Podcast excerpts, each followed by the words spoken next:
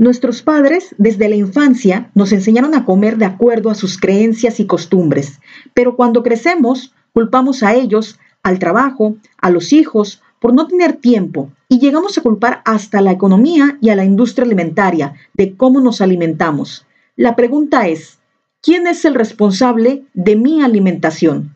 Mi nombre es Jessica Portugal, estoy certificada como coach en cambio de hábitos, especialista en mindful eating, plan-based chef cursando la certificación en microbiota y salud intestinal, actualmente estudiando la licenciatura en nutrición, hablaremos de temas relacionados con la alimentación natural, emocional e intuitiva, englobando una salud integral, inspirándote a que hagas un hábito tu estilo de vida.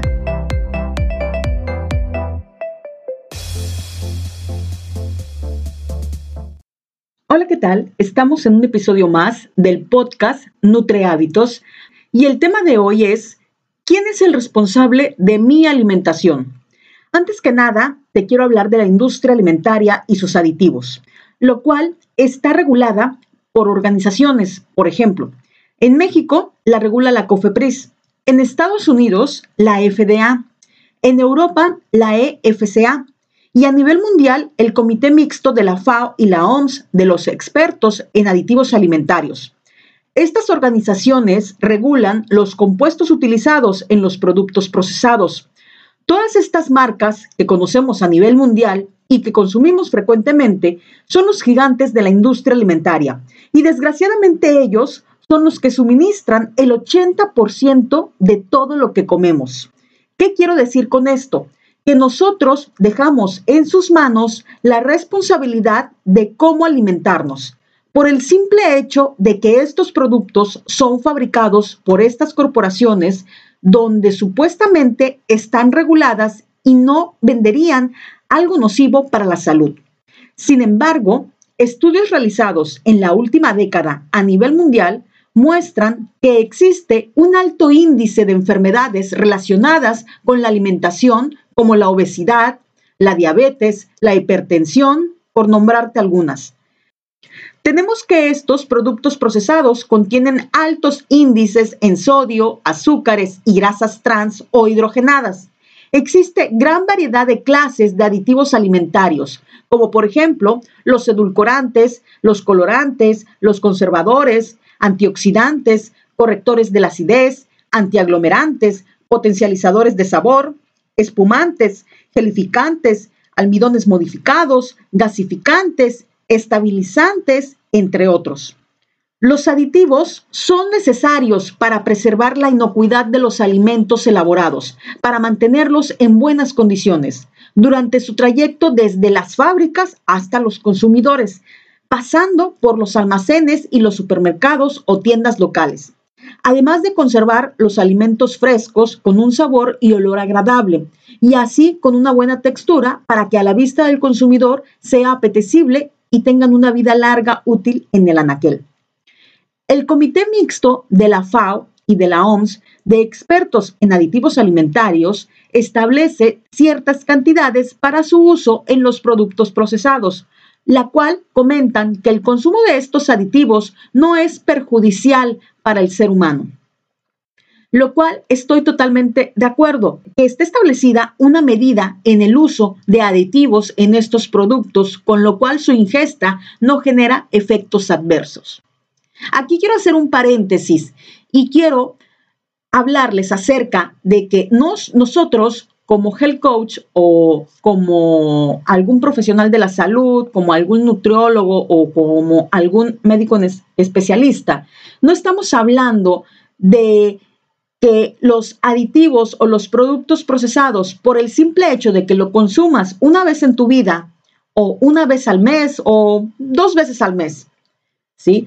O una vez al año ¿sí? O cinco veces en toda tu vida, no quiere decir que eso va a generar alguna complicación o algún efecto adverso en tu cuerpo.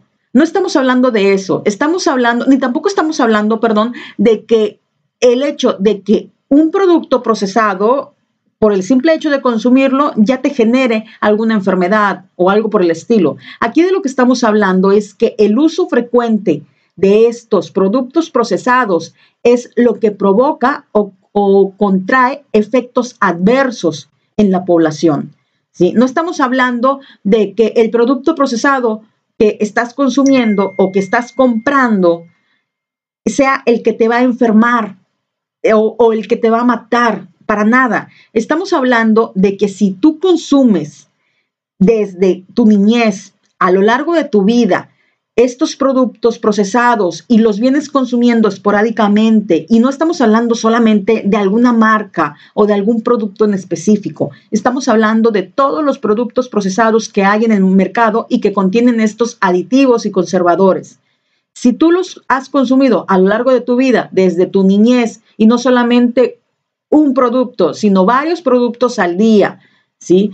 Y lo, consumes frecuentemente hasta la actualidad, obvio que te va a generar efectos adversos en tu salud. ¿sí? No estamos diciendo que te vaya a generar algún tipo de enfermedad crónica. Puede ser, para algunas personas sí, porque recuerda que no todas las personas somos iguales. Recuerda que existe la bioindividualidad, donde a lo mejor lo que a ti te haga bien, a mí me va a hacer mal o viceversa. Entonces, aquí estamos hablando de que desde tu niñez hasta la época actual, si tú vienes consumiendo todos estos productos procesados frecuentemente, no uno, sino varios, a lo largo de toda tu vida, va a provocar ciertas sintomatologías en tu organismo.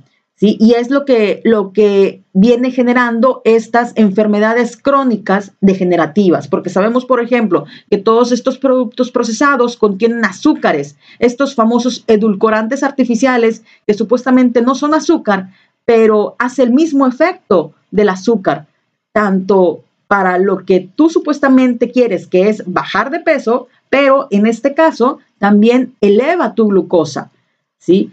Eh, y por lo, y por ende te llega a provocar estas enfermedades crónico-degenerativas, como lo son la diabetes, como lo es el sobrepeso o hasta la obesidad, ¿sí? Incluso hasta el cáncer.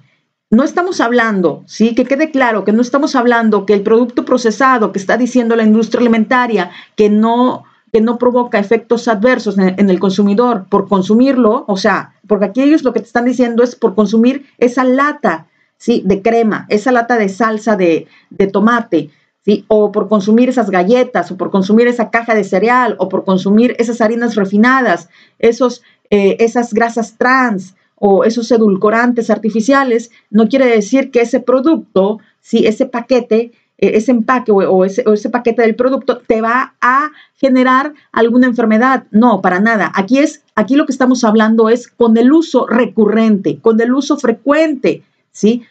Que hayas realizado desde tu niñez hasta la época actual. Y muchas veces no necesitas eh, que sea desde tu niñez. Puede ser en un periodo corto. ¿Por qué? Porque recuerda que no todos los seres humanos somos iguales.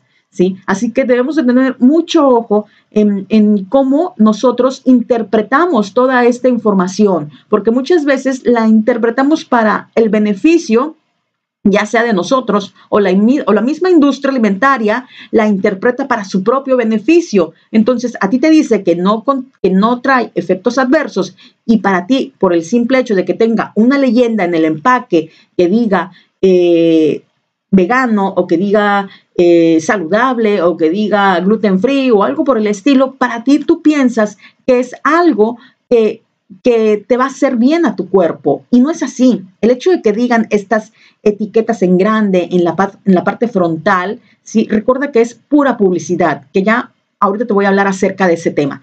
Pero bueno, aquí te traigo unos ejemplos. En la mañana te desayunas tu porción de cereal de caja que compraste en el supermercado y le agregas una leche de vaca que contiene aditivos. Y es más, en lugar de agregarle esa leche de vaca, ¿por qué no mejor le agregamos la leche vegetal? que también venden en esos supermercados y que están muy de moda y que sabemos que también contienen todos estos aditivos y conservadores. Recuerda, lo que te venía comentando hace un momento, que el simple hecho de que un producto alimentario diga en su etiqueta frontal vegano, gluten free, light, low carb, bajo en sodio, sin saborizantes artificiales o elaborados con trigo entero, libres de grasas trans o 0% azúcar o todo este tipo de leyendas que te llegues a encontrar, no quiere decir que sea saludable. Ten en cuenta siempre que la publicidad en el empaque es engañosa y que es un gancho para atraer a sus consumidores. Volviendo al desayuno, más tarde decides hacerte un sándwich con jamón, mayonesa y pan de caja blanco o integral, no importa, el que sea, sigue siendo procesado. Y un refresco light para que no engordes. Y a mediodía, un guisado elaborado en tu casa con aceites hidrogenados y tortillas del molino de la esquina de tu casa con harinas refinadas. Para la cena, ¿qué te gusta? Una pizza, no vamos lejos. Sabes que todas estas franquicias, todos los ingredientes que utilizan ya vienen casi preparados para ser consumidos. Por ejemplo, la salsa de tomate, no creas que ellos se ponen a licuar los tomates con cebolla y ajo. Estas salsas ya vienen en cubetas o en frascos que les mandan los proveedores. Por eso se le llama comida rápida o fast food. Imagínate comer así o algo parecido frecuentemente y no solo en la edad adulta, sino desde tu niñez. Ahora, no quiere decir que las personas que te criaron, ya sean tus padres o familiares, tengan la culpa de cómo te alimentas, porque así te acostumbraron, te acostumbraron ellos a comer. En ese tiempo ellos no tenían ese conocimiento.